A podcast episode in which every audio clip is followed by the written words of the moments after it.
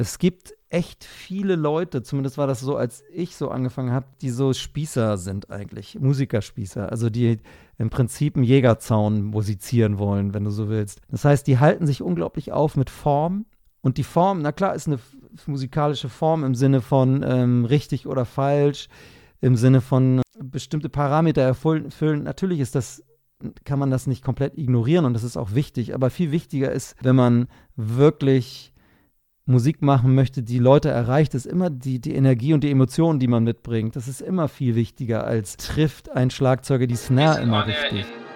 Drei, zwei, eins.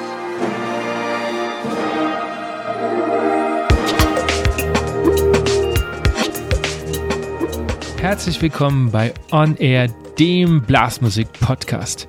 Mein Name ist Andy Schreck und ich treffe mich mit Dirigenten, Komponisten, Musikern und Visionären aus der Welt der Blasmusik. Wir sprechen über Ansichten, neue Ideen, das Leben und natürlich Musik. Willkommen bei einer neuen Folge von On Air und ich freue mich riesig, dass du wieder eingeschaltet hast. Bevor wir zu meinem Gast kommen, wie immer zu meinem Supporter und der ist, ja, ihr kennt ihn wahrscheinlich, Buffet Grandport, Europas größtem Hersteller von Blasinstrumenten. Die einzelnen Marken von Buffet Grandport stehen für langjährige Tradition und Erfahrung im Instrumentenbau. Wenn ihr Interesse habt am Instrumentenbau, dann seid ihr bei Buffet Grandport genau richtig, denn an den beiden Standorten in Markneukirchen und Geretsried wird dieses Handwerk ausgebildet. Wenn du Interesse hast, dann einfach mal bei buffetgrandportgroup.com, der Link steht auch in den Show Notes, vorbeischauen und euch bewerben. Weitere Informationen zu anderen Stellenangeboten findet ihr auch da. Mein weiterer Supporter ist Stretta Music. Stretta Music ist ein Onlinehandel. Dort findet ihr alles vom Klaviermusik zum Streichorchester, zum Streichquartett bis hin natürlich auch zur Blasmusik. Da gibt es alles von Jugendkapelle bis symphonisch, bis Unterhaltungsmusik, bis zu Sololiteratur. Ihr findet alles. Und wenn ihr beraten werden wollt, dann einfach eine E-Mail schreiben oder anrufen. Dann kümmert sich da auch jemand um euch. Den Link findet ihr auch wieder in den Show Notes. Mein heutiger Gast ist kein geringerer als Joost Nickel. Die Schlagzeuger unter euch, die werden sofort wissen, wer gemeint ist.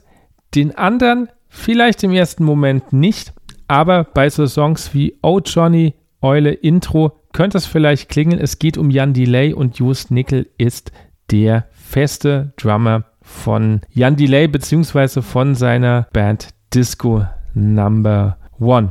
Wir haben unter anderem darüber gesprochen, warum er sich die ganze Zeit gehetzt fühlt in seinem Leben, warum er so viel macht.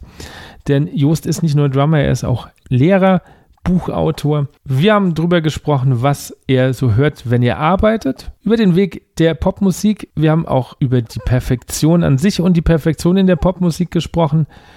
Wie man Musik früher entdeckt hat. Und natürlich gibt es auch Tipps zum Drumming, zum Schlagzeugspiel, auch mit Bläsern.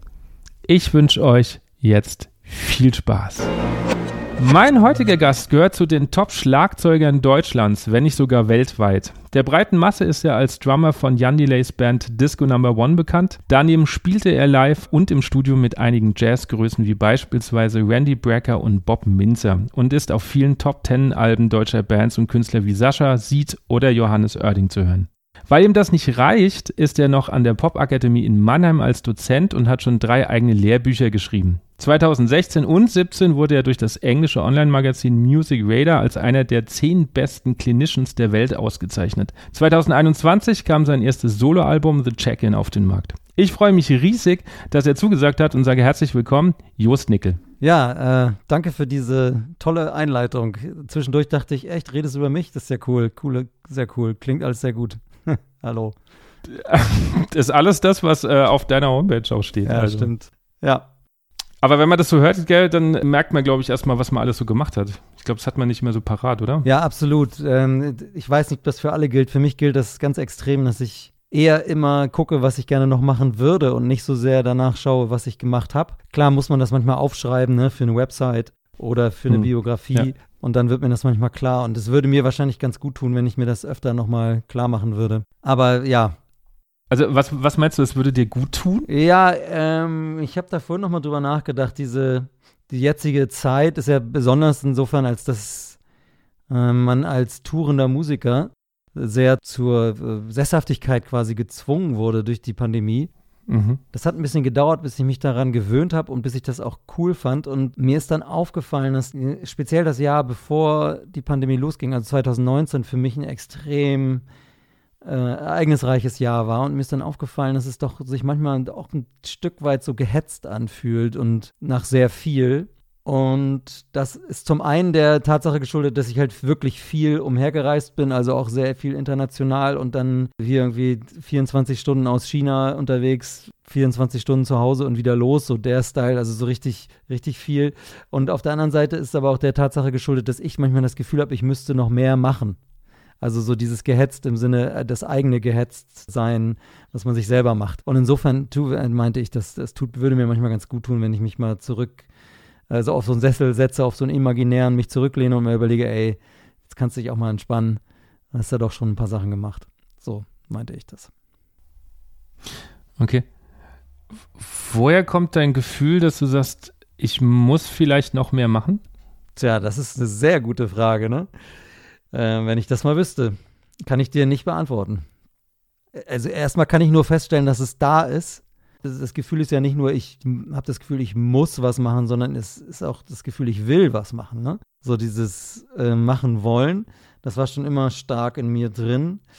Ähm, das hat, hat sich jetzt in den letzten Jahren so, so, ein paar verschiedene oder unterschiedliche Felder gesucht, aber letztendlich hatte ich schon immer Lust, irgendwie weiterzukommen. Vielleicht sollte ich das so formulieren. Und das kann sich darauf beziehen, dass ich irgendwie Dinge schreibe, Musik oder Bücher oder Konzerte spiele oder äh, mein Instrument übe und so weiter. Also dieses, ähm, das ist schon sehr stark und manchmal, wie gesagt, denke ich, das würde mir manchmal ganz gut tun, wenn ich, wenn ich da auch einen Schritt zurücktreten könnte und sagen könnte, hey, jetzt ist Wochenende, jetzt brauchst du einfach mal gar nichts zu machen. Okay. Vielleicht kommen wir da drauf nochmal. Ich würde gern mit der ersten Frage, die ich jetzt seit zwei Jahren immer stelle, mal anfangen. Und zwar, welches Musikstück hast du vor diesem Interview bewusst angehört? Also was war das letzte, was du wirklich bewusst mal angehört hast? Ja, das letzte war heute Al Green. Und ähm, ich müsste jetzt eigentlich wissen, wie das Album heißt, weiß ich aber nicht. Es gab vor ein paar Jahren mal ein Album, das ein neues Album war, das Questlove produziert hat. Und von da, von dem Album habe ich ein Stück gehört, das heißt, glaube ich, All I Need. Zumindest singt er da immer All I Need. Also ich weiß gar nicht, ob das All I Need heißt, aber ich denke schon Al Green. okay. Ja. Warum das Stück? Einfach so, was, weil du dir gesagt hast, äh, einfach mal Pause und ich will was bewusst hören oder, oder ausgecheckt? Nee, weil ich überlegt habe, worauf habe ich Lust jetzt und dann kam einfach mir Al Green in den Sinn. Und dann habe ich den angemacht. Okay. So war's. Also du, du schaffst das quasi, dich einfach hinzusetzen und bewusst Musik zu hören? Nee. Zum, zur Entspannung? Nee, das jetzt, also ich setze mich nicht in den Sessel dabei, sondern äh, wenn, wenn ich heute habe ich zum Beispiel für die Familie Essen gekocht und dann habe ich dabei Musik gehört. So. Ah, okay. Ich würde gerne einen Begriff klären, weil ich bin mir nämlich nicht ganz sicher, ob jedem äh, meiner Hörer der Begriff was sagt. Nämlich, ähm, ich habe in der Begrüßung gesagt, dass du zu den Top Clinicians der Welt gehörst. Was ist ein Clinician? Habe ich mir schon gedacht, dass äh, der Begriff wahrscheinlich äh, Ungewöhnliches. Ja, also im Schlagzeugbereich speziell, aber auch in anderen, äh, auch bei anderen Instrumenten und besonders auch in der Klassik gibt es so eine Masterclass-Szene, wo halt ich als Lehrer fungiere und dann in unterschiedlichen Ländern halt eine kleine Gruppe von Studenten kommt und dann arbeitet man entweder ein paar Stunden oder ein paar Tage intensiv an einem bestimmten Thema. Und in diesem Kontext gibt es auch noch so eine Besonderheit, das ist so eine Art Solokonzert für Schlagzeuger. Und das wird dann oft eine Drumklinik genannt. Also Klinik, der Begriff ist nicht so richtig super sauber abgetrennt und definiert. Also das kann alles Mögliche sein. Das kann so eine Mischung sein aus Unterricht und ich spiele was vor. Das kann auch sein, dass der Schlagzeuger, der da sitzt, nur Anekdoten erzählt, wenn er halt viel zu erzählen hat und so weiter. Also das gibt da unterschiedliche Formate, aber das sind Clinicians, also Solo-Konzerte von Schlagzeugern im Prinzip. Mhm. Aber du bist jetzt nicht ausgezeichnet worden, weil du die besten Anekdoten erzählt hast. Äh, warum das, äh, warum ich ausgezeichnet wurde, wusste ich nicht.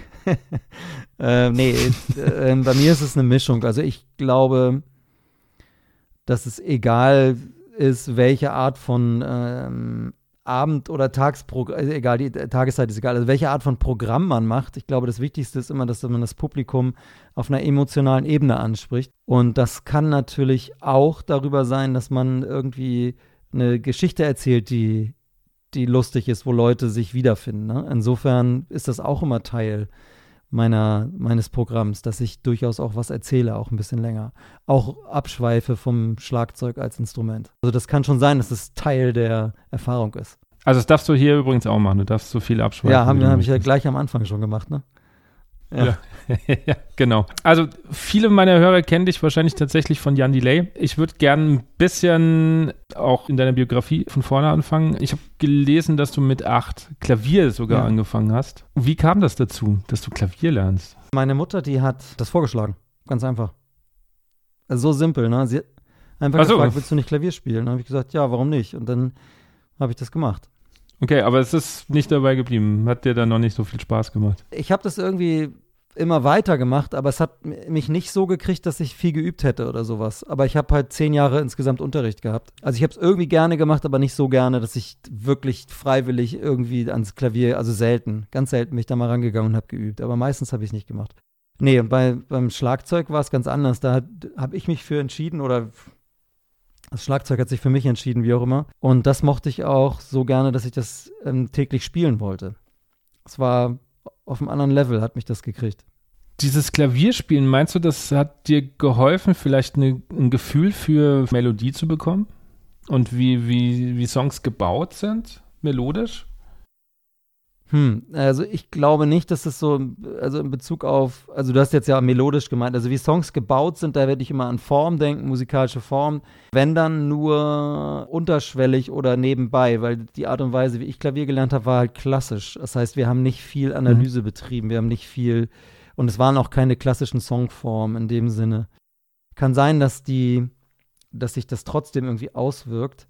Ich glaube, man kann auch Gefühl für Musik und Melodien haben, ohne dass man ein Melodieinstrument spielt. Ich kann es natürlich nicht sagen. Ich weiß ja nicht, wie es gewesen wäre, wenn ich das nicht gelernt hätte. Aber es hat mir auf jeden Fall geholfen, insofern, als dass ich ein besseres Selbstbewusstsein hatte, als wenn ich in Anführungsstrichen nur Schlagwerker wäre, ohne jegliche Kenntnis von Harmonie. Ja, insofern hat mir das schon geholfen.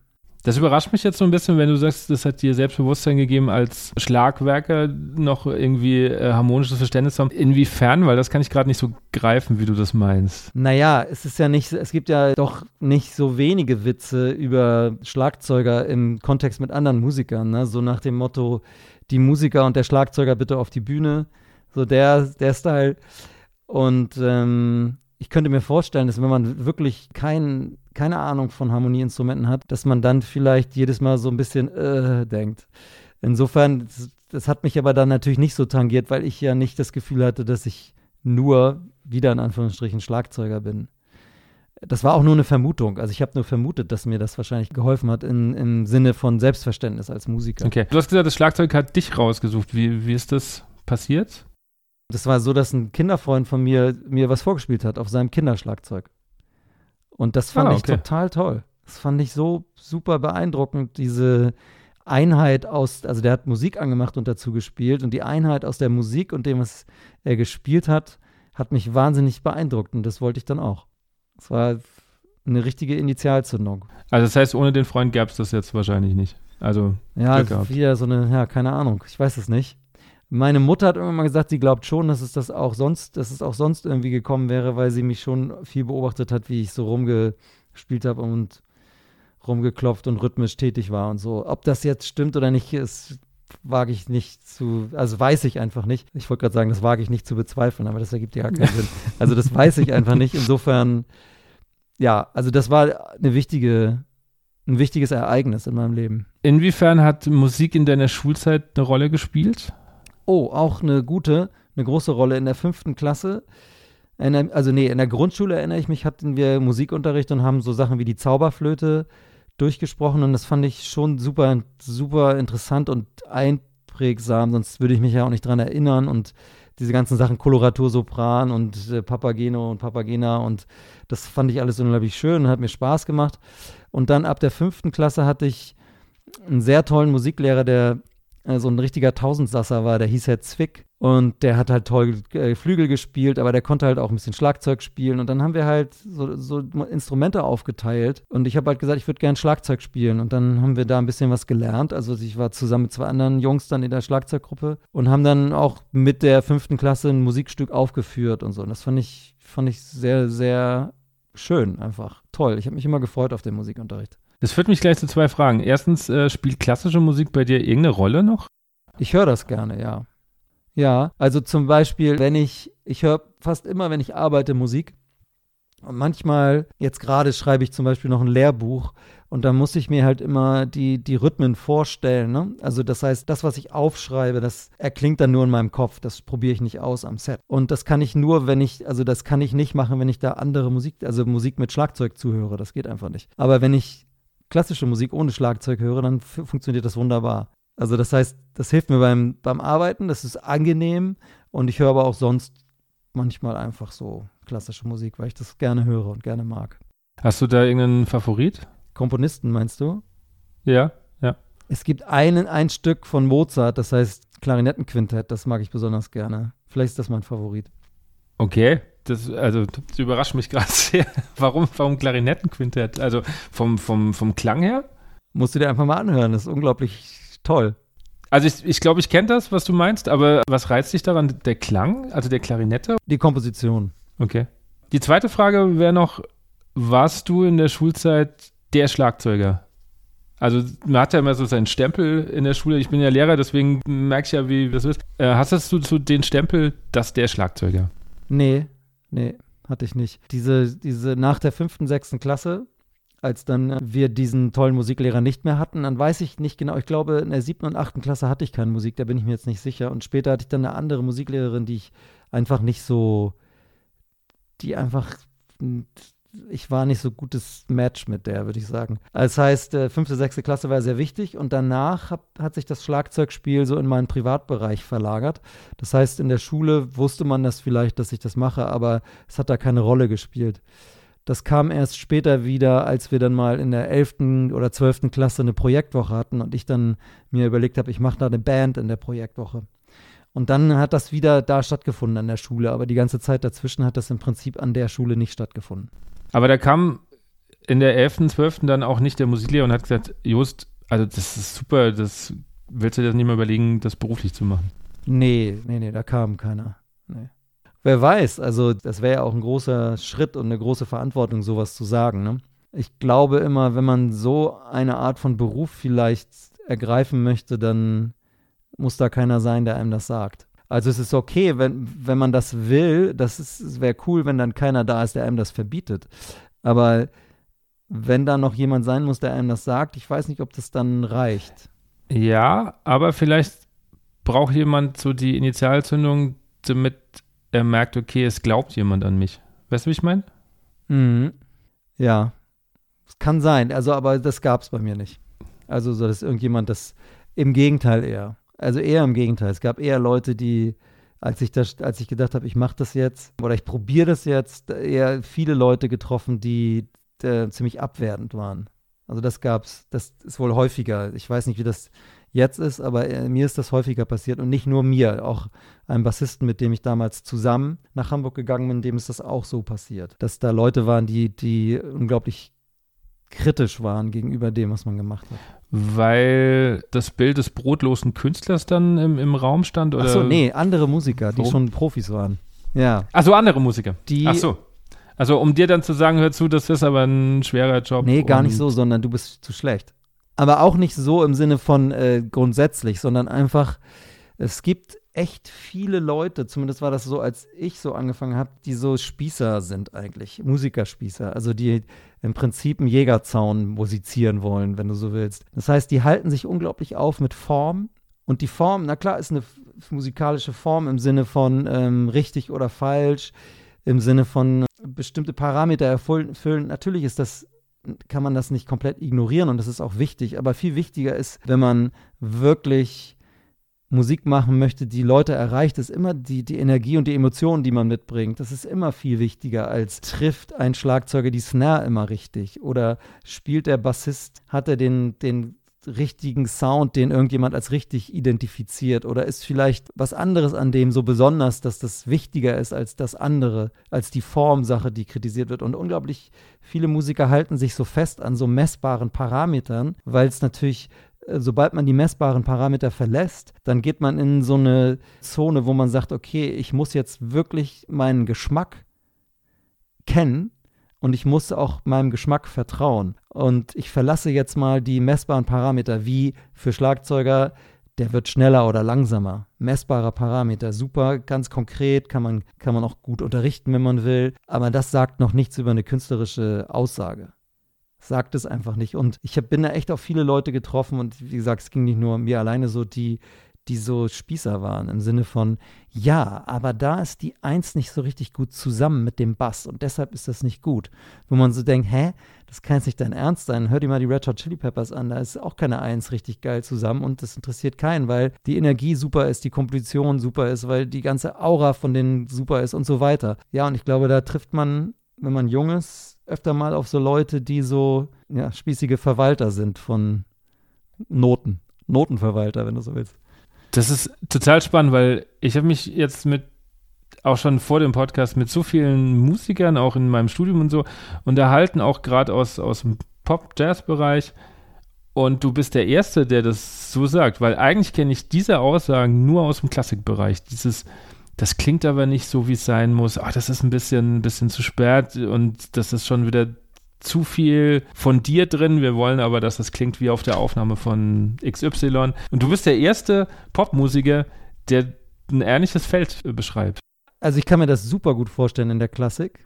Klar, weil das noch, weil ja sogar das Repertoire komponiert ist und die Interpretation im Prinzip nur dem Musiker obliegt. Bei uns im, im Pop- oder Jazzbereich, wir können ja sogar das Repertoire noch ändern und erschaffen und so weiter. Deswegen kann ich mir das gut vorstellen. Aber ansonsten habe ich das häufig beobachtet, dass Leute nicht in der Lage sind oder es nicht schaffen, wirklich ihren Geschmack wirken zu lassen. So, so, einfach mal so, berührt mich das. So, was ist eigentlich, was ist die, meine emotionale Reaktion auf diesen Musiker oder dieses Stück oder diese Vorführung und nicht nur zu sagen, ja, das wurde aber schneller, gleichbedeutend mit, das muss schlecht sein. Und das ist natürlich totaler Blödsinn. Das ist so, das interessiert ja am Ende keinen. Also das ist wichtig, das soll man üben, auf jeden Fall, keine Frage. Aber am Ende interessiert ja keinen an Kunst, ob die Regel eingehalten wurde. Und wenn man jetzt sich so ein tolles Portal anguckt wie Notre Dame in Paris und dann sieht man am Portal, dass die versucht haben, das alles gleich zu machen, aber es ist ja Handarbeit, deswegen ist es nicht ganz gelungen. Da sieht man, guckt man sich die ganze Zeit das an und findet es spannend und findet diese kleinen Fehler in Anführungsstrichen gut. Wenn jetzt so ein Portal mit einer CNC-Fräse aus Beton gefräst wird und alles ist gleich, dann guckt man da zehn Sekunden hin und guckt woanders hin, weil wenn man merkt, dass da keine Emotion drin steckt, ne? Dass da nichts drin ist, keine Seele und so weiter. Und da hatte ich das Gefühl, ich bin auf viele Leute getroffen, die gar nicht auf der Suche waren nach irgendeiner Seele oder irgendeiner Emotion, sondern die einfach immer nur geguckt haben, welche meiner Parameter sind nicht erfüllt und weswegen ist das dann schlecht. Ist das vielleicht auch Problem der heutigen Popmusik, dass es zu perfekt ist. Also ich habe so das Gefühl, wenn das alles aus, also mich macht die Popmusik der letzten Jahre nicht mehr an, bin ich ganz ehrlich, weil ich das Gefühl habe, es kommt eh nur noch aus dem Computer, ist alles so da. Deswegen, mich machen die Aufnahmen von, ja, vor 20, 30 Jahren oder alles, wo ich merke, okay, da sitzen tatsächlich noch Musiker am Start, ähm, viel mehr an. Also ich glaube, es sind zwei Sachen. Zum einen ist natürlich ganz wichtig bei Popmusik immer diese Begeisterung für den, die Band oder den Künstler. Wenn man, wenn man das nicht hat, sondern nur die Musik wirken lässt, werden natürlich die musikalischen Aspekte als das einzig Wichtige identifiziert sozusagen. Und ähm, ja, ich, mir geht das auch so, die, die Musik, selbst wenn sie noch gespielt ist von Instrumenten, wenn die danach halt komplett gerade gerückt wird, dann finde ich das auch immer ziemlich öde. Dann höre ich, also dann, dann schweife ich ab gedanklich. Dann bin ich, das ist nicht einfach nicht so spannend, weil man auch hört, dass es halt nicht dass es nicht vier, fünf Musikerinnen sind, die oder Musiker, die, die zusammen das kreiert haben, sondern dass es halt am Ende nochmal jemand schön editiert hat. Ist nicht so spannend, ja, finde ich auch. Und auch, auch krass bei Gesang auf jeden Fall. Also dieses Auto, der autogetunte ja, Gesang. Fürchterlich.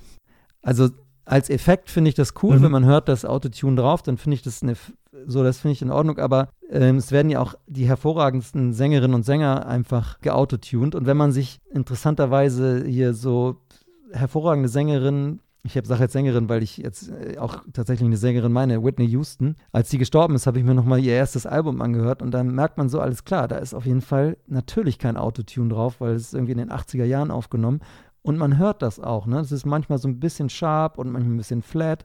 Und das ist man gar nicht mehr gewöhnt. So, das ist so, ah, i, Mensch, ist ja eklig. Nein, Quatsch. Aber so auf einmal, das ist total toll, ne, das zu hören. Und das fehlt natürlich. Ja. Also ich finde, dann lebt halt auch die Musik dadurch. Du ja, bist genau. ja da direkt im Business. Wenn du jetzt so drauf guckst, was glaubst du, wo so der Weg hingeht? Von dieser Perfektion des Computers, würde ich jetzt mal so nennen. Ja, klar.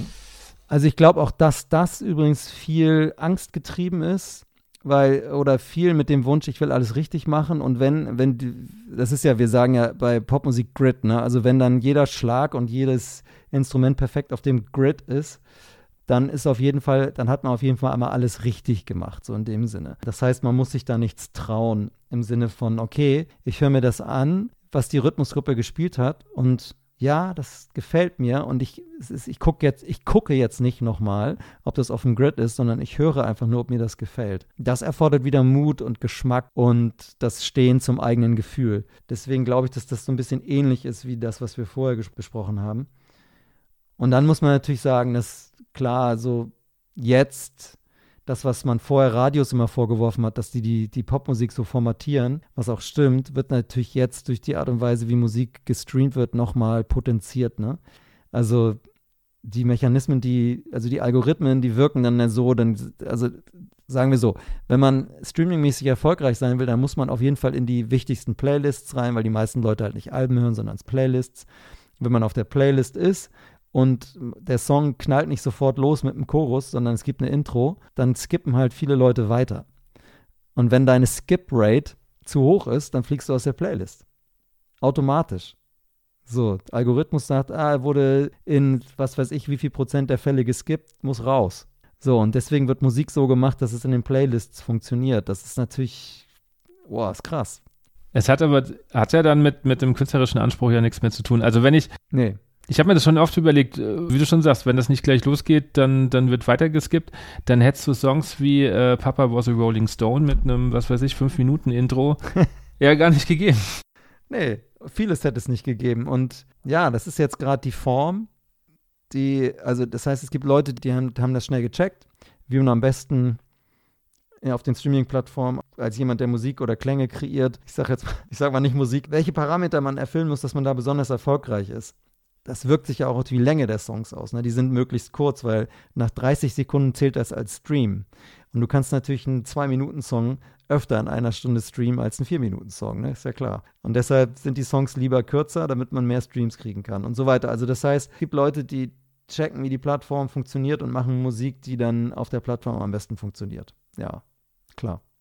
Aber schaust du da nicht mit Schrecken jetzt drauf, wo das hinführt? Ja, ich glaube, als Musiker habe ich mir schon lange abgewöhnt, so mit Schrecken irgendwo drauf zu gucken, weil es war ja schon, sobald die, also mit Napster und dem, diesen massenhaften Vervielfältigen und Klauen von MP3s und CDs, das war ja schon eine Entwicklung, die einem echt Angst gemacht hat und die ja auch zu Recht einem Angst gemacht hat, weil die Einnahmen einfach weggebrochen sind und das hat sich jetzt nochmal rasant gesteigert, dadurch, dass natürlich viel mehr Leute Musik streamen und kaum jemand CDs kauft.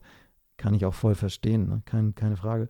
Ja, also als Einnahmequelle ist das sowieso nicht mehr existent. Insofern ist es auch ein bisschen scheißegal, ob jetzt die Einnahmequelle weiter, also die ist eh versiegt. Ne? Also man kann schon, wenn man so ein Album macht, so wie ich gemacht habe, kann man sich freuen, wenn man damit kein Geld, wenn man kein Geld verliert. Also wenn man nicht draufzahlt. Das ist schon geil dann quasi. Ist natürlich finster. Traurig auch. Ja, ja, klar. Aber so ist ja, das ist der Lauf der Dinge und ich glaube nicht, dass ich jetzt jemand bin, der das irgendwie ändern kann oder beeinflussen kann. Ich kann nur meine Sachen machen, auf die ich Bock habe und hoffen, dass ich ein paar Leute finde, die sich das anhören und am, im besten Fall auch noch eine LP oder ein Album kaufen. Aber ich habe es nicht, ist nichts, was ich beeinflussen kann. Hm. Ja, gut, das mit dem Beeinflussen ist schwierig. Ich versuche das immer mal wieder so bei 8, 9 Klässlern, ja. wenn ich, wenn ich, äh, wenn ich habe. Mache ich auch mal Rollenspiele. So, ihr seid Musiker und dann sprechen wir drüber, wie viel die dann verdienen. Und dann geht es dann natürlich auch um Streaming und dann erschrecken die erstmal, okay, was? Ich verdiene ja eigentlich gar nichts und muss ja trotzdem auf der anderen Seite ähm, gucken wir auch mal, wie viel kostet eine Miete, das wissen die ja alles nicht. Und dann diskutieren wir drüber, aber letztendlich ähm, wird das Hörverhalten natürlich trotzdem nicht geändert. Also sie erschrecken natürlich und sagen, okay, und wie du schon sagst, ich kann es natürlich auch verstehen, wenn du für 9,99 Euro eigentlich alles hören kannst, was du, was du willst irgendwie. Der Wahnsinn. Ja, ich bin auch, ich habe auch ein Spotify-Abo, ne? Ja. Klar, also ich habe die Al Green, das Al Green Album, von dem wir vorhin gesprochen haben, zwar auch mal gekauft, aber da hatte ich auch noch kein Spotify. Ja, also legst du noch bewusst eine, eine Platte auf oder eine CD ein? Nee. Nee. Ja. Nee. Also wir sind jetzt im November umgezogen, da habe ich auch hart aussortiert an CDs. Platten nicht, tatsächlich. Ja. Aber CDs habe ich mir gedacht, nee, pff, nee, das nimmt so viel Platz weg irgendwie. Ja. Und auf der anderen Seite finde ich es aber schön, weil, äh, nicht schön, weil es gibt so schön gestaltete CDs auch mit Booklet und so, das fällt ja alles weg, wenn du jetzt nur noch streamst. Diese ganze, das ist ja auch so eine gewisse Kunstform teilweise gewesen mit, mit Plattencover oder dann Inlay und so. Das ja. fehlt mir schon manchmal ein bisschen. Auch so dieses für mich dann recherchieren, okay, wer hat denn alles drauf gespielt und wer ja, hat klar. den Song geschrieben und so. Das siehst du ja alles über Spotify nicht mehr. Nee, genau. Also das geht bei Tidal ein bisschen besser, aber auch da ist es immer dann abhängig davon, ob die, die Labels das dann auch, die Informationen auch zur Verfügung stellen. Ähm, ich habe meine CDs alle noch, aber zum Beispiel DVDs habe ich alle schon rausgestellt, hier in Hamburg vor die Türen mit so einem, in so einem Karton, wo zu verschenken dran steht und das haben dann auch Leute mitgenommen, aber das ist einfach, ja, das ist einfach eine andere, ist einfach nichts mehr wert. Also ist einfach, die Zeiten sind einfach darüber weggerollt sozusagen. Ja, ist schade irgendwie. Ich würde gerne nochmal zurückkommen, als du gesagt hast, als Jungmusiker sind dir dann so Musiker begegnet, die sehr kritisch waren, was so Parameter betrifft. Mhm. Wie, wie geht man dann in dem Moment um, wenn ich, wenn man als Jungmusiker dann auf solche Menschen stößt? Also ich wollte es denen dann recht machen, ne? So, ich wollte dann versuchen, das zu erfüllen, was die, was die schlecht finden. Das war sehr anstrengend. Ich hatte leider niemanden, der gesagt hat, ey, ich nehme dich jetzt mal zur Seite und ja, das ist, die haben, also das stimmt schon, was die sagen, du wirst da schneller oder was weiß ich, was die Kritik ist oder das klingt nicht immer exakt gleich, was du da machst und das kannst du üben, aber das ist eigentlich nicht so wichtig wie die anderen Sachen. Das wäre schön gewesen, wenn ich so jemanden gehabt hätte, aber hatte ich nicht. Ja, ich habe einfach weitergemacht. Kam da auch Selbstzweifel, so nach dem Motto, okay, vielleicht bin ich doch nicht gut genug, ja. um den Job zu machen? Massiv, ja, auf jeden Fall. Wie bist du damit umgegangen? Ja, das ist zermür zermürbend, ne? Also das ist schon anstrengend. Also es gab immer so Felder, in denen ich so frei war von diesen Leuten und auch von den von dieser Kritik, das war immer so unterschiedlich. Also es gab so Bands und Gigs, die komplett frei waren von so Menschen, die einfach von so negativen Menschen. Und dann gab es aber immer wieder so Zusammenhänge, wo ich dann halt so mit so solchen Typen zusammen war. Und das, das war, hat sich immer so ein bisschen ausgeglichen vielleicht. Vielleicht kann man das so sagen. Ab wann würdest du sagen, hast du deinen Geschmack dann also für dich entdeckt und sagst, okay, das mache ich jetzt so? Also wann, wann war für dich dann so der Durchbruch, wo du gesagt hast, okay, ist mir jetzt egal? Das hat sich so mit der Zeit ergeben. Das kann ich gar nicht. Es war bestimmt so ein, so ein gradueller, schleichender Übergang. Also ich wusste schon immer, ich glaube, das ändert sich auch, aber ich hatte schon Bock, als ich angefangen habe, so das professionell zu machen, auch immer so zu improvisieren, also so im weitesten Sinne Jazz-Rock oder Jazz-Fusion zu machen. Instrumentalmusik, wo viel improvisiert wird und so. Das habe ich auch immer weitergemacht, obwohl das von, von Popmusikern mit Sicherheit kritisch oder abfällig betrachtet wird, sozusagen. Das habe ich mir dann nicht nehmen lassen. Also auch expressiv zu sein auf dem Instrument und nicht nur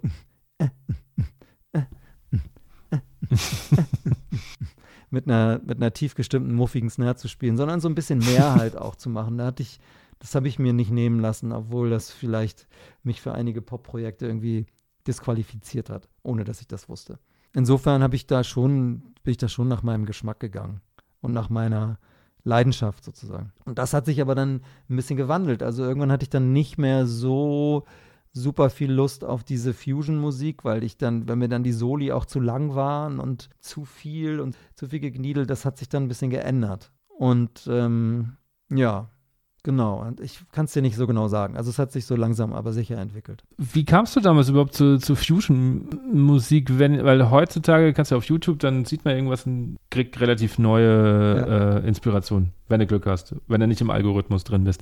Früher gab es das nicht. Also wie, wie kommt man zu äh, Fusion-Musik, wenn du aus einem klassischen Haushalt kommst, Schulband spielst? Wie war da deine Berührung? Ja, ach so, ja, doch, ich weiß es noch. Über meinen Schlagzeuglehrer. Der hat mir äh, Steve Gadd und Dave Weckel vorgestellt, sozusagen. Mhm. Und dann habe ich mir die Musik angehört, die die gemacht haben. Und das war halt bei Dave Weckel war das Chicoria. Und bei Steve Gadd war das auch Chicoria. Ähm, und ansonsten auch andere Sachen, die Steve Gadd gespielt hat, die vielleicht jetzt nicht fusionmäßig waren, aber schon expressiv, sowas wie El Giro. Gibt so äh, ein El Giro-Album, wo auch Spain drauf ist als Chicoria-Nummer. Genau, darüber ging das. Und dann von da kommt man dann, dann fragt man so rum und dann sagt jemand, hey, du musst dir mal John Schofield anhören. Da spielt Dennis Chambers. Kenne ich gar nicht. Ey, erzähl mal. Ja, hier, ich habe eine Kassette. Und dann hörst du dir das an, denkst du, wow, geil, muss ich unbedingt die Platte kaufen, wenn ich Geld habe. Und so kam so eins zum anderen. Ja. Total spannend, weil El Giro und äh, Dave Weckel waren auch so die ersten Namen, die für mich irgendwie so eine Tür geöffnet haben. Ich kam ja auch aus, aus so einem, ja, ich habe klassische Trompete gespielt. Und dann fünfte Klasse bin ich eingeschult worden und, und die Schulbig Band hat damals zur Einschulung Boogie Down von El Giro gespielt. Kannte, kannte ich natürlich nicht. Und aber das erste, was ich äh, zu meiner Mutter gesagt habe, okay, ich möchte da mitspielen. Und sie nur so, ja, aber guck erst mal, ob du die, die Schule überhaupt dir gefällt. Und ist mir egal, ich möchte ja, da mitspielen ja, irgendwie. Also so, so viel dazu. Und dann zwei Jahre später habe ich, glaube ich, dann erst überhaupt die, die Originalaufnahme von El Giro äh, gehört, die mich dann nochmal weitergetragen hat, weil Skat-Gesang kannte mhm. ich bis dahin auch nicht. Und dann so, wow, geil, was macht der da? Und dann kam unser Schlagzeuger mit, mit Dave Weckel noch um die Ecke hier. Ich ja. glaube, Masterplan hieß die CD. Und, und da war dann irgendwie die Welt offen. Okay, geil, das gibt ja doch noch mehr als, als das, was Stimmt, ich kenne. die Masterplan, da sind ja auch geile Bläser drauf, auf dieser Festival de Ritmo-Nummer. Genau, ja. Ja. Ja, genau, richtig, ja, ja, ja. Ist das nicht sogar Randy Brecker? Kann gut sein. Weiß ich nicht. Könnte sehr gut sein. Aber Michael Brecker spielt auf jeden Fall auf dem Dave Weckel-Album. Ich habe gelesen, du bist nach New York gegangen. War das für dich der Moment, wo du gesagt hast, okay, ich möchte professionell Schlagzeug spielen? Ja, nee, das war der Moment, wo ich gedacht habe, ich probiere das jetzt mal aus. Also es war nach dem Zivildienst und dann zu sagen, okay, ich, also es hatte zwei Aspekte. Ich wollte viel lernen und ich wollte mich mal vergleichen mit Leuten in meinem Alter, die von überall herkommen, die auch ambitioniert sind und so, weil das hatte ich einfach keine Ahnung. Ich hatte überhaupt keine Ahnung, wo ich stehe und ob das irgendwie Sinn machen könnte, das zu probieren oder ob das völlig aussichtslos ist, weil die anderen 16, die da auch sind, mich in Grund und Boden spielen. Also das wollte ich gerne mal ausprobieren. Da deswegen, das waren die beiden Gründe. Okay. Aber es ist ja spannend, dass du dann gleich nach New York gehst. Man hätte ja auch erstmal in Deutschland gucken können, was so geht. Oder gab es ja, da keine Möglichkeit dazu damals? Nee, nicht so richtig. Und das war wieder meine Mutter, die, die das auch kannte von aus der klassischen Musik, dass dann halt internationale äh, Studierende äh, nach Deutschland kommen, um hier klassische Instrumente zu lernen. Und dann hat sie sich gesagt, ey, die Musiker, von denen du erzählst, sind meistens Amerikaner, also guck doch mal, ob du da an eine Schule gehen kannst. So war das. Wie war die Zeit? Also welches, welche Erkenntnis hattest du in New York dann? Super geil war das. Ich habe inhaltlich, also viele Erkenntnisse gehabt, die sich so auf die mh, mm, analytische Herangehensweise an das Instrument Schlagzeug beziehen. Und ich hatte auch die Erkenntnis, dass ich mega Bock habe. Mhm. Also, dass diese, ich habe da dieses Zeug, was die uns gezeigt haben, die Lehrer, das fand ich sehr inspirierend. Das war sehr fordernd und auch sehr frustrierend manchmal, aber das gehört halt dazu, wenn man merkt, okay, das kann ich einfach noch gar nicht. Und ich fand das aber super, dass die einen so konfrontiert haben mit Dingen, die scheinbar leicht sind und aber man doch einfach überhaupt nicht hinkriegt. Und ich habe dann da schon sehr viel geübt und einfach das mitgenommen, also auch Konzerte besucht und den Unterricht gemacht und so weiter. Und dann als ich dann nach Hause kam wieder, war ich total begeistert und wollte einfach das Zeug üben, was ich da bekommen habe. Was, was heißt analytischen Zugang zum Schlagzeug? Kannst du das so ein bisschen umreißen? Ja, also beim, ähm, es ist immer die Frage, wie übt man, wenn man ein Instrument lernt, was vielleicht, äh, wo einfach die, das, das Repertoire nicht definiert ist. Ne? Also wie kann ich mich darauf vorbereiten, dass ich möglichst flexibel bin, dass ich gut improvisieren kann, dass ich in der Situation gut darauf reagieren kann, was andere Musiker machen und so weiter. Und da ist es gut, wenn man systematisch übt, also wenn man sich darüber klar wird, wie welche Elemente am Schlagzeug sind, haben sich wiederholenden Charakter. Also oft ist es so, man improvisiert ja nicht mit allen vier Gliedmaßen, sondern sagen wir, die rechte Hand und die linke Hand, die spielen eher was was durchgeht, also ein Ostinato und dazu improvisiert der rechte Fuß als Beispiel. Und wie kann ich diese Fähigkeit mir erarbeiten auf dem möglichst kurzen Weg? Also und da brauchst du eine analytische oder eine äh, klare Herangehensweise. Wenn dir die nicht klar ist, dann brauchst du viel länger, um dazu zu kommen, dass du dann improvisieren kannst zu so einem Ostinato. Und das meine ich mit analytischer Herangehensweise. Also, dass, die, dass dir klar ist, welches rhythmische Material gibt es und wie kann ich das kombinieren, welche Kombinationen muss ich üben, damit ich dann super flexibel damit umgehen kann. Du hast gesagt, du hast damals schon viel geübt. Was, was heißt viel üben?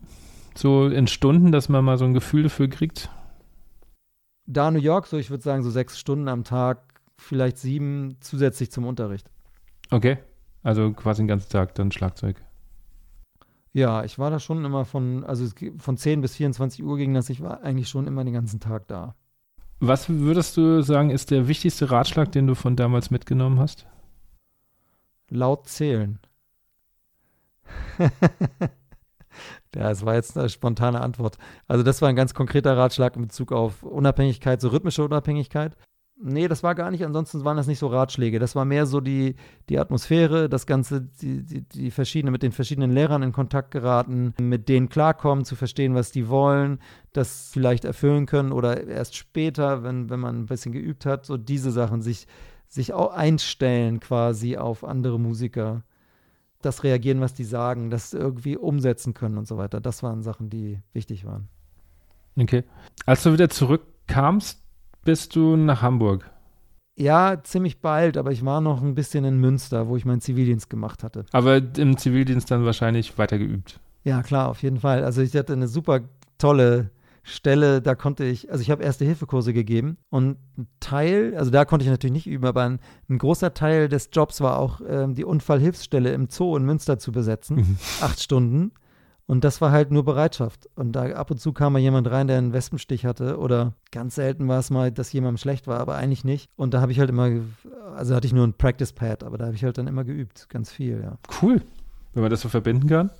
Ja, man muss sich ja seine Slots immer suchen. Ne? Also bevor man da drauf rumsitzt und einem ist langweilig und es gab ja auch noch keine Handys, glücklicherweise. Also ging nur Zeitung lesen, Buch lesen oder üben weggehen kon konnte ich ja nicht. Also ich konnte ja nicht rausgehen im Sinne von, ich gehe jetzt mal, mal drehen mal eine Runde durch den Zoo. Das ging ja nicht. Wo, wobei ich dazu sagen muss, ich habe mein CV auch zum Üben genutzt. Also ich war aber in der Schule, habe ein Kind betreut und äh, es gab dann immer so Fächer, wo sie gesagt hat, sie braucht mich nicht. Ja. So wie Rallye, Kunst oder so. Und dann habe ich mir ein Klassenzimmer gesucht und habe dann auch äh, geübt. Ja, genau. Ja. War klar, ich muss die Aufnahmeprüfung irgendwie machen, also übst du halt. Irgendwie. Genau, und die Chance ja. muss man dann ergreifen, ne? Die Chancen, die man, die sich so bieten zwischendurch zum Üben. Genau. Okay, du bist nach dem Zivi dann nach Hamburg? Ja. Wie würdest du den Unterschied zwischen New York und Hamburg dann jetzt beschreiben, so, so vom. Ja, also in, in New York war alles offen und weit, also architektonisch und auch gedanklich. Und in Hamburg wurde es dann super eng gedanklich. Das war dann das, was ich dir gerade erzählt habe. Da bin ich so auf so komische Jägerzaunmusiker gestoßen. Und das fand ich erstmal sehr komisch natürlich, ja. Also aus, ich bin begeistert, lass was Geiles machen, wird dann, ja, aber da ist die Hi-Hat war nicht genau zusammen mit der Snare und deswegen ist das schlecht. Also so, wo man so denkt, hä? Äh, ja, genau. Also zwei Welten prallen da voll aufeinander. Ja, bisschen. Also nicht, nicht grundsätzlich und nicht komplett, aber das war auf jeden Fall ein, ein, auch ein großer Teil der Erfahrung, ja. Du hast ja eigentlich dann auch eher mit, mit Schlagerkünstler angefangen. Mhm. Wie kommt man als Jungprofi gleich an solche Gigs irgendwie? Ja, also das war halt sehr ambivalent. Ich hatte so ein paar Leute, die mich sehr gefördert haben und sehr stark kritisiert haben. Also beides. Was heißt sehr gefördert? Also die haben dann immer mich vorgeschlagen für andere Gigs und gleichzeitig gesagt, das ist aber viel zu schlecht. Das war irgendwie seltsam. das war eine seltsame Zeit. Aber ich wurde halt sehr viel empfohlen für, für Gigs ähm, und hatte einen fulminanten Einstieg da in Hamburg und habe hab dann ähm, erstmal alles gemacht, was so, wonach, wo Leute gefragt haben, hast du Lust bei Tony Christie zu spielen? Und dann habe ich ja gesagt, obwohl ich gar nicht wusste, wer das ist. Ne? Und als du gewusst hast, was es ist? Habe ich daran Spaß gehabt. Also es war, ähm, es war eine ganz tolle Band. Die, die Musiker waren, waren alle viel älter als ich und alle sehr nett und sehr großzügig, auch im, im Sinne von hier, der ist noch jung, der muss noch was lernen. Das war halt genau nicht negativ, sondern total positive Erfahrung. Also selbst wenn die mal gesagt haben, hey, da bei dem Groove musst du noch mal gucken, dann war das immer cool. Und das habe ich dann auch eine Zeit lang gemacht, solange wie die Erfahrung so war, dass ich das Gefühl hatte, okay, die, ich, ich lerne hier was und es ist nett und schön und ich verdiene ja auch Geld. Irgendwann nach vier Jahren, die ich da mitgespielt habe, habe ich dann gemerkt, okay, jetzt will ich doch musikalisch woanders hin und habe dann da aufgehört. Aber so die Zeit war super, habe ich viel gelernt. Würdest du jungen Musikern heute auch empfehlen, einfach mal gerade am Anfang viel, viel zu spielen und nicht gleich zu sagen, okay, eigentlich, ja, Schlager will ich nicht machen. Ja, auf jeden Fall, klar. Also, ja, definitiv. Erfahrung sammeln ist super. Und äh, man kann ja immer, also mit einem offenen Geist, dann lernt man ja auch immer viel. Und wenn die Mitmusiker nicht so zynisch sind, ne, das gibt es ja auch, so zynische Musiker, die immer das schlecht machen, wo sie gerade dabei sind, dann ist es natürlich keine gute Erfahrung. Aber wenn, wenn die nicht so sind, sondern die Musik, die sie da spielen, halt umarmen sozusagen und sagen, okay, das ist jetzt das, was wir machen, lass uns das doch positiv machen, dann ist das eine gute Erfahrung. Du hast irgendwo mal gesagt, dass aber du auch dann irgendwo den Eindruck hattest, dass du durch diesen Schlagerlabel irgendwie für andere Projekte dann so ein bisschen auch raus warst. Ja, das ist auf jeden Fall so, ja. Das war mir nicht so klar, aber das ist so. Also ich habe mich nicht so um, um, Schubladen gekümmert am Anfang. Ja, ich habe mir das einfach erlaubt. Ich habe Jazzrock gemacht und Schlager und Popmusik, alles halt. Ist das heute immer noch so, dass, dass diese, diese Schubladen und Labels dich teilweise dann disqualifizieren für manche Sachen oder glaubst du, dass es heutzutage offener ist? Ich glaube nicht, dass es offener ist. Ich glaube aber, dass jetzt für mich konkret es so ist, dass ich jetzt mit Jan Delay genug unter Beweis stelle, dass ich dass ich tighte Grooves spielen kann und dass ich auch mich reduzieren kann, wenn die Musik das erforderlich macht und dass es cool ist und dass ich das gerne mache. Deswegen kann ich auch in, bei Gelegenheiten, wo die Musik das zulässt, dass ich super viele Noten spiele, deswegen kann ich das da auch machen und kann mich auch meinen super Nerd-Sachen hingeben, weil ich gleichzeitig nicht in Gefahr gerate, dass irgendjemand sagt, ja, der, der kann ja nur so nerdig spielen oder der kann ja, der spielt ja immer viel zu viel. Das, das brauche ich nicht zu beweisen, weil der Beweis ja da ist, sozusagen. Insofern macht mich das ein bisschen freier. Weil du gerade schon Jan Delay ansprichst, wie kam es dann dazu, dass du bei ihm in der Band äh, eingestiegen bist? Ja, ja, das war eine relativ, also ich habe es echt drauf angelegt, so eine Band zu haben. Nach, da hatte ich erzählt, dass so die Jazzrock-Sachen, die waren dann für mich irgendwann so nicht mehr ganz so interessant. Und dann habe ich so wirklich gedacht, ich würde gerne bei einem der Hamburger Hip-Hopper in der Band spielen, obwohl die alle gar keine Band hatten. Aber ich dachte, das wäre immer geil, so dieses, diese Kombination aus tollen Texten und interessanten Stimmen mit einer Liveband. Und dann habe ich halt mehr Musik gemacht, die in die Richtung geht habe immer bei Projekten mitgemacht, selbst wenn ich dafür kein Geld bekommen habe, wo ich mit Musikern zusammenkam, die auch Bock hatten auf so Musik. Und irgendwann kam es dann dazu, dass äh, Jan Delay tatsächlich eine Band zusammengestellt hat und der zuerst gewählte Schlagzeuger anscheinend nicht richtig war. Und dann wurde ich da vorgeschlagen als, als Alternative sozusagen. Und dann haben wir eine Audition gemacht. Und bei der Audition hat mir alles geholfen, was ich in den Jahren davor gemacht hatte. Also zum einen hatte ich in den Jahren davor mit Seed gespielt und wusste also, wie ich Reggae zu spielen habe. Oder wie ich, wie ich Reggae spielen kann, so dass es Reggae-mäßig genug ist, ne? oder Reggae genug ist sozusagen.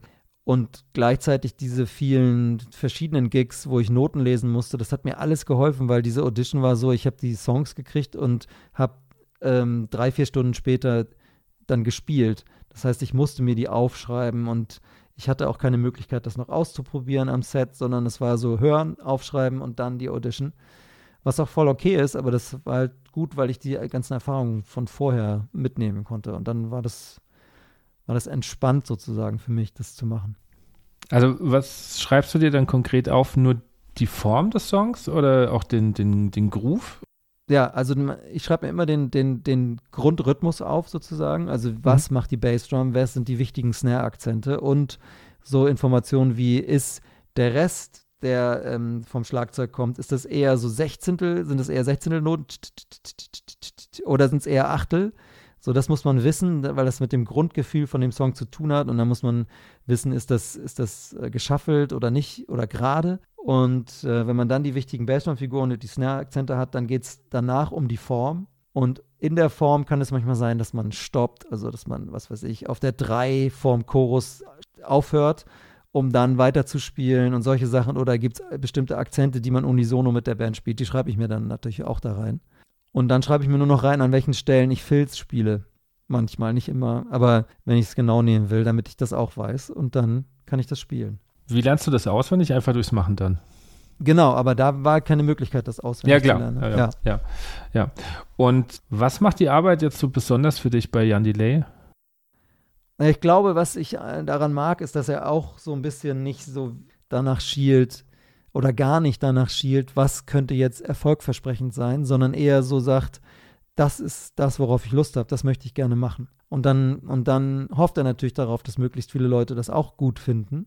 Und im Rahmen dessen, was er so geschmacklich hm, wichtig und gut findet, achtet er schon darauf, was dann bei Konzerten gut ankommt oder ob dann gewisse Parts in Songs zu lang oder zu kurz sind und so weiter. Da achtet er schon drauf.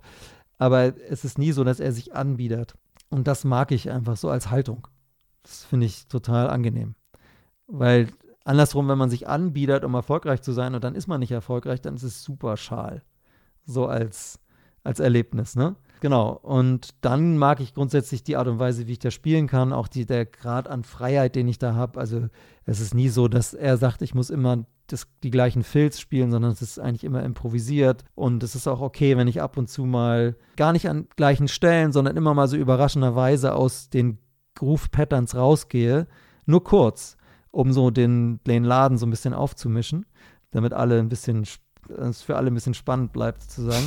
das mag er auch gerne und so weiter. Also das heißt, diese Sachen sind total okay. Also es ist nicht, es ist nicht immer das Gleiche. Es ist zwar voll Pop und ähm, viele Sachen sind klar, aber es gibt immer Sachen, die ähm, improvisiert sind.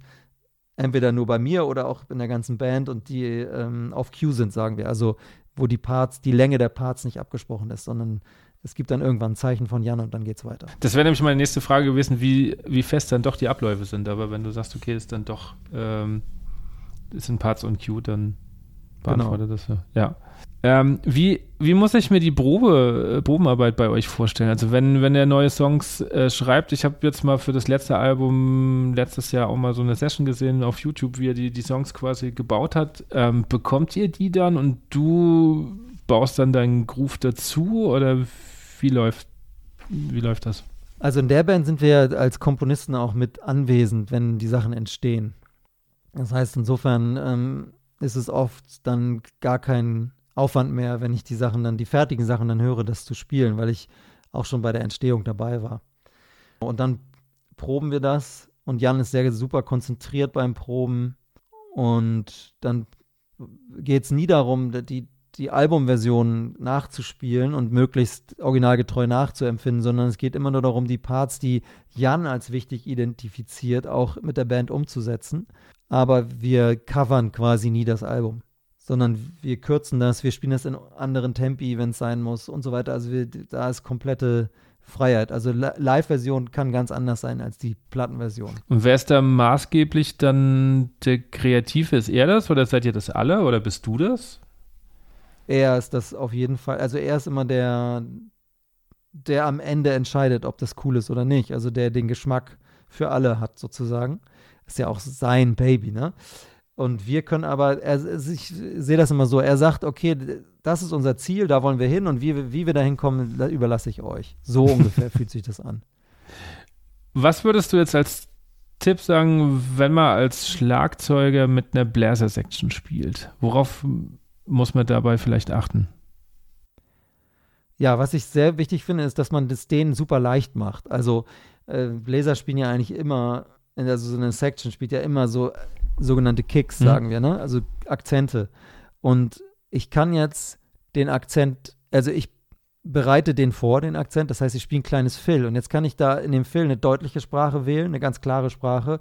Oder was, was vielleicht schlagzeugerisch ein bisschen besonderer ist, aber nicht ganz so deutlich. Und ich würde mich dann immer für das super deutliche entscheiden, weil wir dann, wenn der Akzent kommt, total gut zusammenspielen. Also das heißt, die Vorbereitung auf den Akzent ist vielleicht ein bisschen weniger sophisticated, ein bisschen weniger interessant, aber dadurch klingt der Akzent, um den es ja eigentlich geht, dann unglaublich fett, weil die Vorbereitung so eindeutig ist, dass für die Bläser das quasi von selbst, die müssen gar nicht nachdenken, sondern die wissen, da kommt das Ding hin. Und das finde ich wichtig.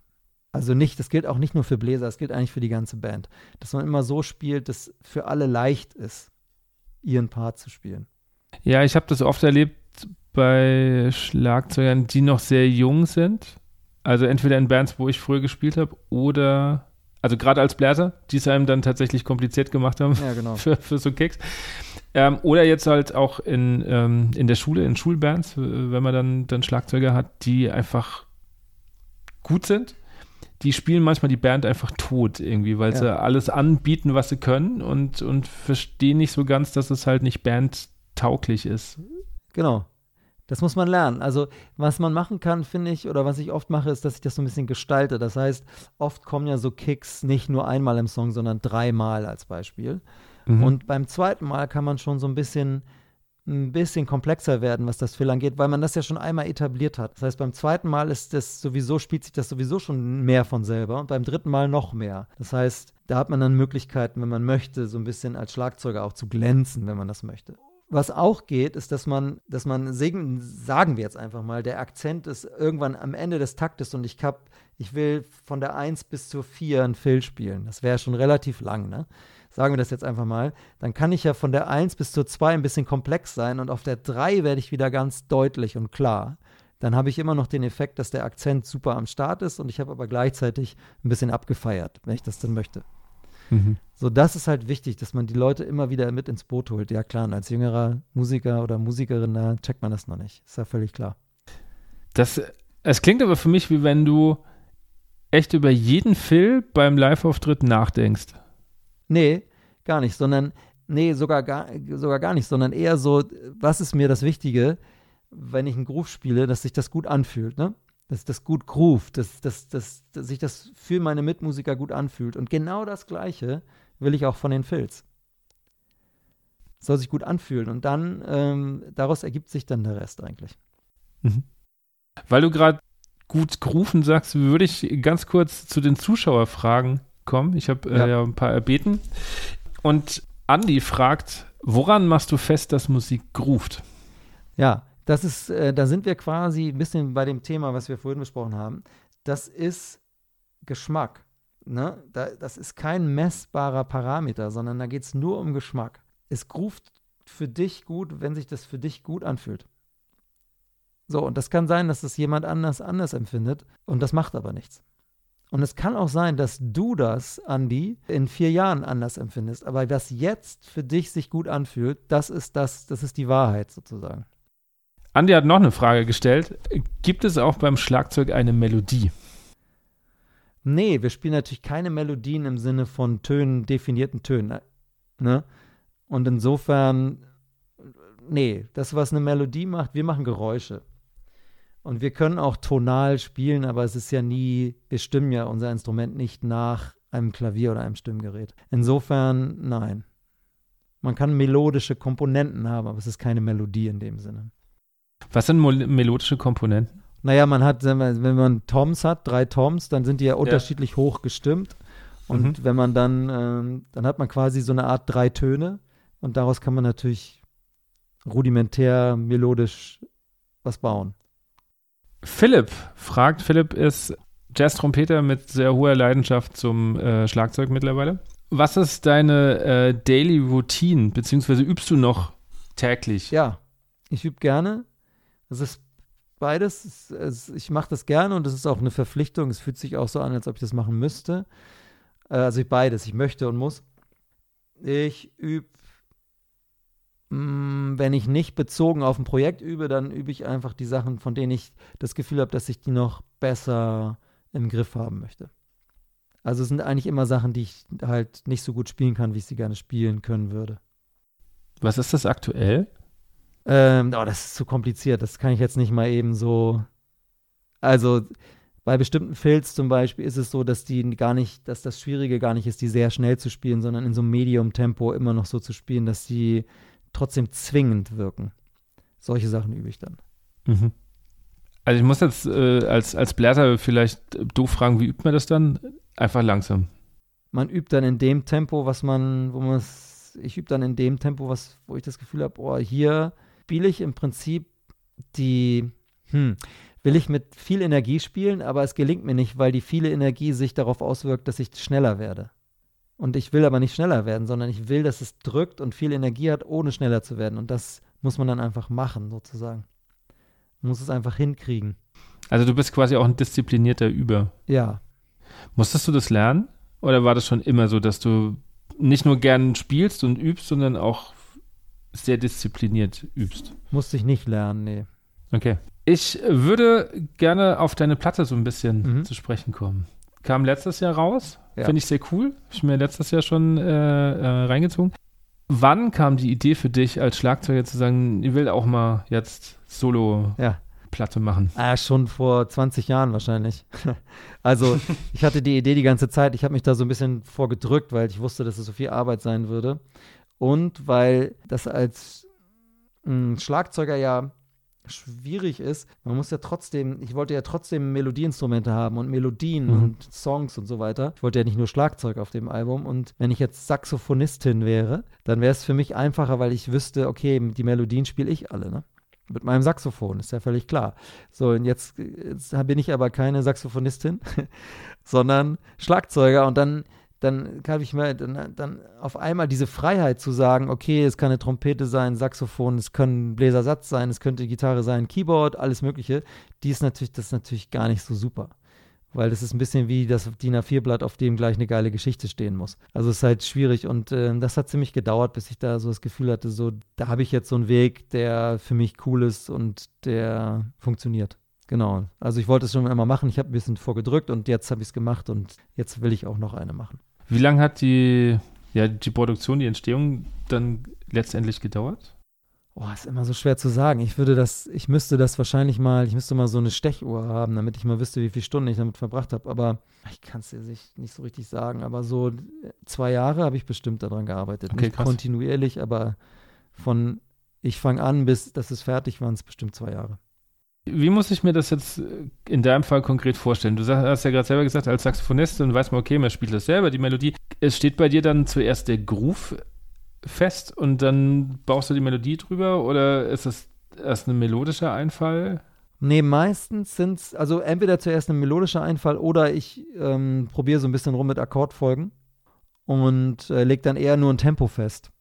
Und der Groove an sich ist noch gar nicht so, der ist gar nicht so da sondern es ist erstmal nur ein Tempo und dann ähm, der Groove kommt dann erst später, meistens. Tatsächlich gar nicht vom Schlagzeug her gedacht. Eigentlich nicht, nee. Total spannend, weil das hätte ich jetzt komplett anders erwartet, wenn ich ehrlich bin. Ja, aber nee, ist nicht so. Machst du das dann alleine oder hast du jemanden, der dir dann dabei hilft? Also wir haben, ich hatte ein paar Musiker, mit denen zusammen ich so Sessions gemacht habe, die ich aufgenommen habe und dann aus den Sessions sind dann ein paar von den Songs entstanden, weil ich quasi die, ich habe mir das alles nochmal angehört und habe dann gedacht, das ist ein toller Part und das ist gut und da ist ein guter Ansatz, aber das muss noch ausgebaut werden und so weiter. Das waren so Keimzellen für die Songs. Und dann habe ich danach quasi alleine weitergemacht und die für mich schwachen Parts entweder verändert, sodass ich die stark fand oder neue Parts geschrieben für schon bestehende Stellen, die ich schon sehr gut fand. Genau. Und später dann, klar, also dann haben, als dann andere Musiker haben dann mitgespielt, da hatte ich natürlich Hilfe. Ich hatte auch Lutz Krajewski, ein Arrangeur, der für mich die Bläsernoten arrangiert hat. Also ich hatte die Lines geschrieben, aber er hat es dann ausgesetzt und so. Also solche Sachen, die kann ich nicht und da musste ich natürlich Hilfe haben. Das heißt, dir kommt jetzt letztendlich dein Klavierspiel doch wieder zugute. Ja, total. Ja.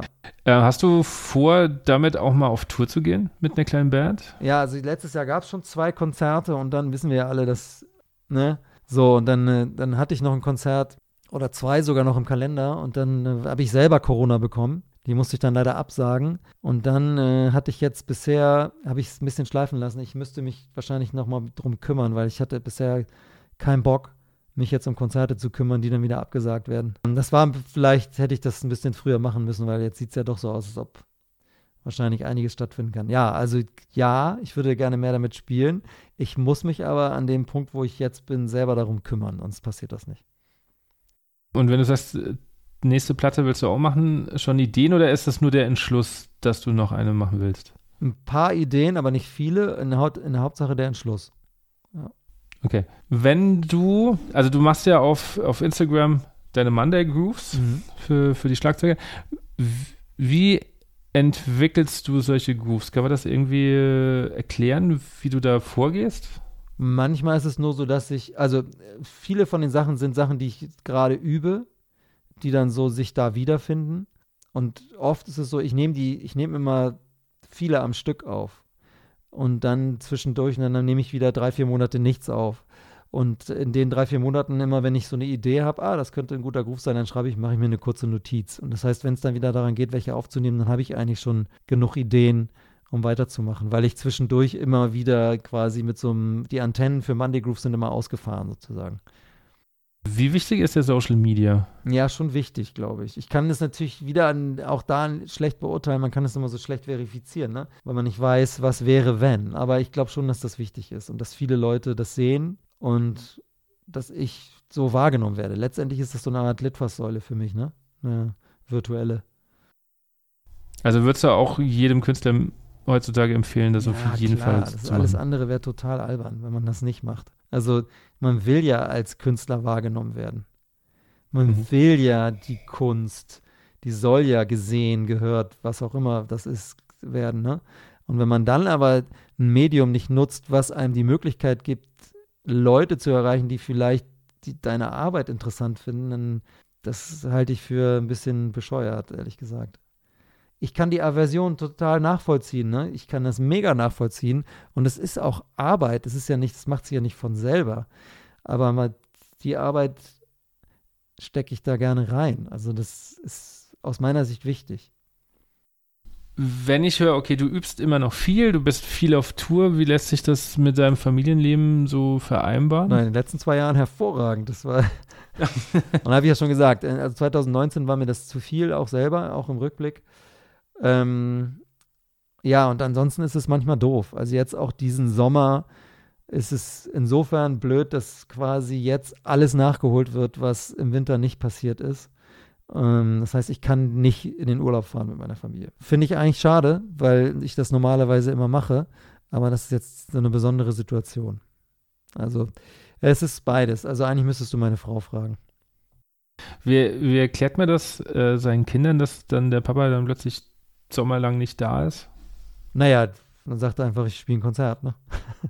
Ja, aber ver ver verstehen die das? Ja, die sind alt genug, die verstehen, die sind sechs und neun, also das verstehen Okay. Finde es natürlich schade dann. Ja, ja, auf jeden Fall. Also beides. Die finden es auch toll.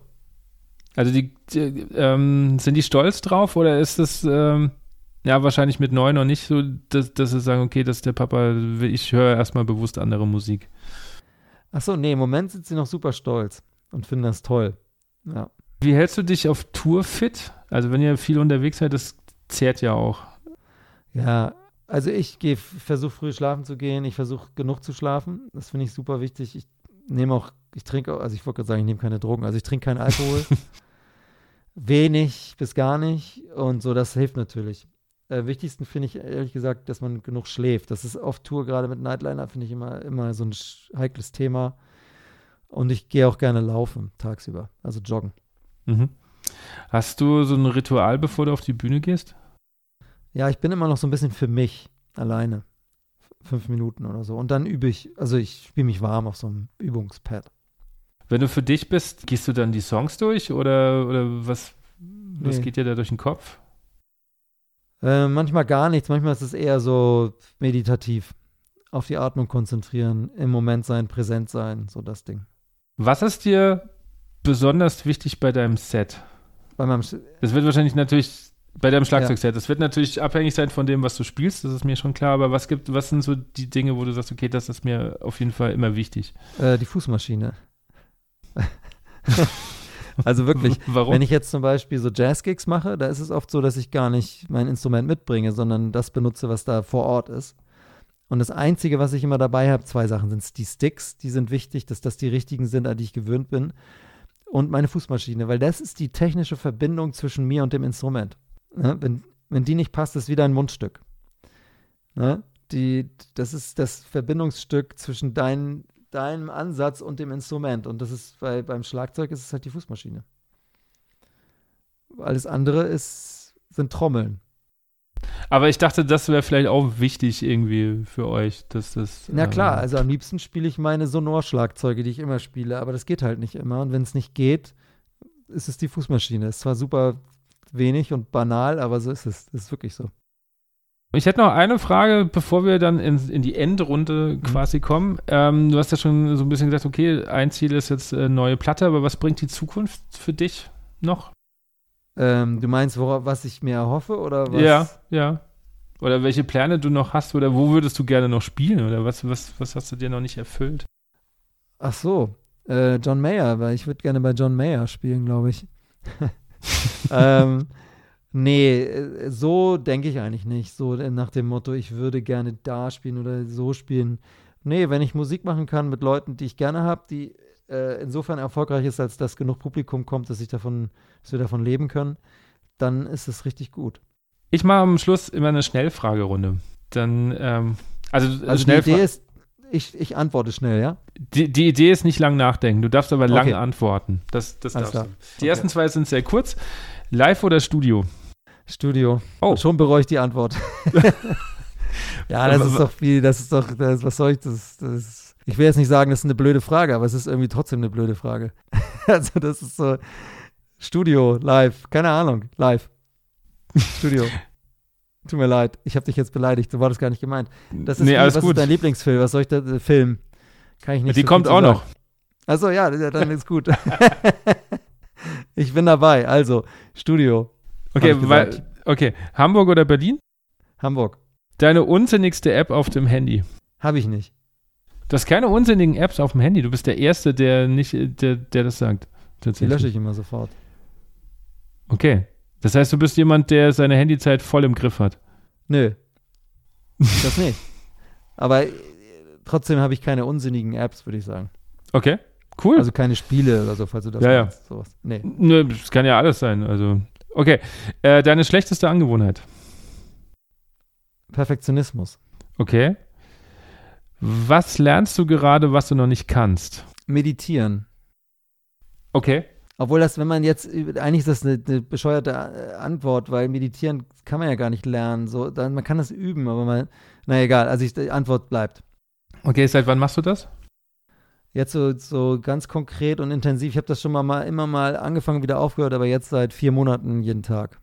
Darf ich fragen, was dich jetzt dazu getrieben hat, das jetzt ähm, wieder zu machen? Ja, der Corona-Blues, ne? Ja. Okay. Und, und wie, wie lange sitzt du dann da? Ja, das sind immer so, also 15 bis 30 Minuten täglich. Okay. Cool. Sollte ich auch mal wieder machen. Ich schaffe das nie regelmäßig. Ich nehme es mir immer vor, aber dann gibt es so vier, zwei, halt. ja, gibt so zwei Wochen, da funktioniert das super und dann ähm, wieder nicht. Ein Ratschlag an dein jüngeres Ich. Nicht rauchen. Okay. Welchen Film bzw. welches Buch sollte man mal gelesen oder geschaut haben? Ich habe nicht nach Das wäre Lieblingsfilm eine scheiß Frage. Nee, Ja. ähm, welches Buch sollte man gelesen oder, oh ja. Da gibt es natürlich so viel. Film. Ich kann mich da mal, da kann ich mir mal ganz schlecht entscheiden. Okay, wie heißt denn, es gab jetzt gerade einen Film, den ich super gut fand mit Leonardo DiCaprio. Äh, Don't Look Up. Ja, Don't Look Up. Okay. Gibt es auch noch ein Buch? Ein Buch, was ich toll fand. Ja. Mm, die Entdeckung des Himmels fand ich schön. Ist aber sehr lange her, dass ich es gelesen habe. Von Harry Mulisch. Okay. Ich fand auch, die Vorleserin sehr gut. Hieß doch so, ne? Oder hieß Ja, ja, der ja. Vorleser? Ja, ja. Die Vorleserin fand ich auch super. Die Vorleserin, glaube ich, ja. Habe ich nie gelesen, aber ich glaube ja. Ja. Das ist total super, das Buch. Okay. Also du bist eher so ein Romanleser dann. Wenn Ja. du liest. Ja. Jetzt kommt noch eine fiese Frage, du darfst mich dann gern auch nochmal äh, beschimpfen. Ja. Okay. Äh, welche Aufnahme sollte man sich unbedingt mal angehört haben? Grundsätzlich, Ja, egal welches Äh, Genre. welches Album, was, äh, was? Ja, ja. Äh, Miles Davis, Kind of Blue, Oh, okay. Warum das? weil es ein super schönes Album ist. Elegant, zeitlos, tolle Komposition, super Style, tolle Aura. Ja. Also die Antwort kam tatsächlich jetzt in den letzten paar Folgen schon öfter. Ja, es ist auch ein super Meilenstein, finde ich. Ja, auf, auf jeden Fall. Was sind deine privaten Wünsche? Abschließend. Äh, Frieden und Gesundheit. Das äh, kann ich gut nachvollziehen. Mhm. Ja. Da sind wir jetzt in so einer ganz seltsamen Zeit irgendwie gefangen. Ja. Okay, Jost, vielen Dank, dass du dir die Zeit genommen hast, mit mir ein bisschen zu quatschen. Sehr gerne. Das war Jost Nickel. Vielen Dank, dass du bis hierhin gehört hast. Ich hoffe, dass dir dieses Gespräch genauso viel Spaß gemacht hat, auch wenn es vielleicht tatsächlich sehr am Rande der Blasmusik eigentlich ist. Aber ich denke mir, Schlagzeuger haben ja auch eine sehr wichtige Rolle bei uns in der Blasmusik und viele Vereine spielen auch Popmusik. Dann ist es bestimmt auch mal spannend, einen direkt aus der Szene zu haben, der über Popmusik und über seine Sichtweise der Musik spricht. Abgesehen davon ist Just Nickel natürlich auch einer der international gefragtesten Schlagzeugern gerade aus Deutschland. Das heißt, da habe ich tatsächlich einen der ganz, ganz großen interviewen dürfen, was mir sehr viel Freude, aber auch natürlich ein bisschen Ehrfurcht ähm, mitgebracht hat. Ich weiß nicht, ob ihr das gemerkt habt, ich war schon ein bisschen nervös. Obwohl ich das jetzt schon eine Zeit lang mache, war ich hier tatsächlich nervöser als bei anderen. Warum? Weiß ich nicht mal. Ich habe wieder einige Dinge für mich mitgenommen, für mich selbst zum Hinterfragen. Auch die Sichtweise auf Popmusik an sich hat mir wieder gezeigt oder ähm, hat mich so ein bisschen auch in meiner Denke bestätigt, dass Perfektion nicht alles sein kann und dass die heutige Popmusik in eine ganz, ja, für mich eher fragwürdige Richtung geht. Wenn euch dieser Podcast gefallen hat, dann sagt es natürlich weiter, wenn ihr meine Arbeit etwas unterstützen möchtet und noch mehr Input haben wollt durch Extra-Folgen, dann guckt euch mal meinen Patreon-Kanal an. Da gibt es regelmäßig im Monat ja eins, zwei, drei Folgen, je nachdem, ähm, wie ich Zeit habe und wie ich natürlich auch Gäste einladen kann, weil ja auch da versuche ich mit Gästen äh, ein bisschen persönlicher zu werden, ein bisschen intimer zu sprechen. Wir sprechen manchmal über die Musik des Lebens des Gastes oder ich habe Themen vorbereitet. Genau, da gibt es schon etliche Folgen zu finden. Wenn ihr das möchtet, freue ich mich, wenn ihr dabei seid. Ich möchte mich auf jeden Fall bei meinen jetzigen, bei meinen jetzigen Patronen bedanken. Das wäre der Tobias, der Thomas, der Jo, der Frank, der Philipp, der Ralf und der Christian vom Blasmusikverband Hochrhein, der Marc, die Susanna, der Markus, Saskia, Felix, Rainer, Andi, Andreas, Tobias, Bettina, Dennis und die Jasmin. Wenn ihr sonstigen Input noch haben wollt, folgt mir gerne auf Instagram oder abonniert noch meinen Newsletter. Den Link setze ich euch auch in die Show Notes. Ansonsten möchte ich mich bei meinen Supportern Buffet Crampor und Stretta Music bedanken, bei Jakob Ax für den Schnitt und bei Dirk Mattes für die Musik. Und dann freue ich mich, wenn ihr beim nächsten Mal wieder dabei seid. Macht's gut, euer Andi.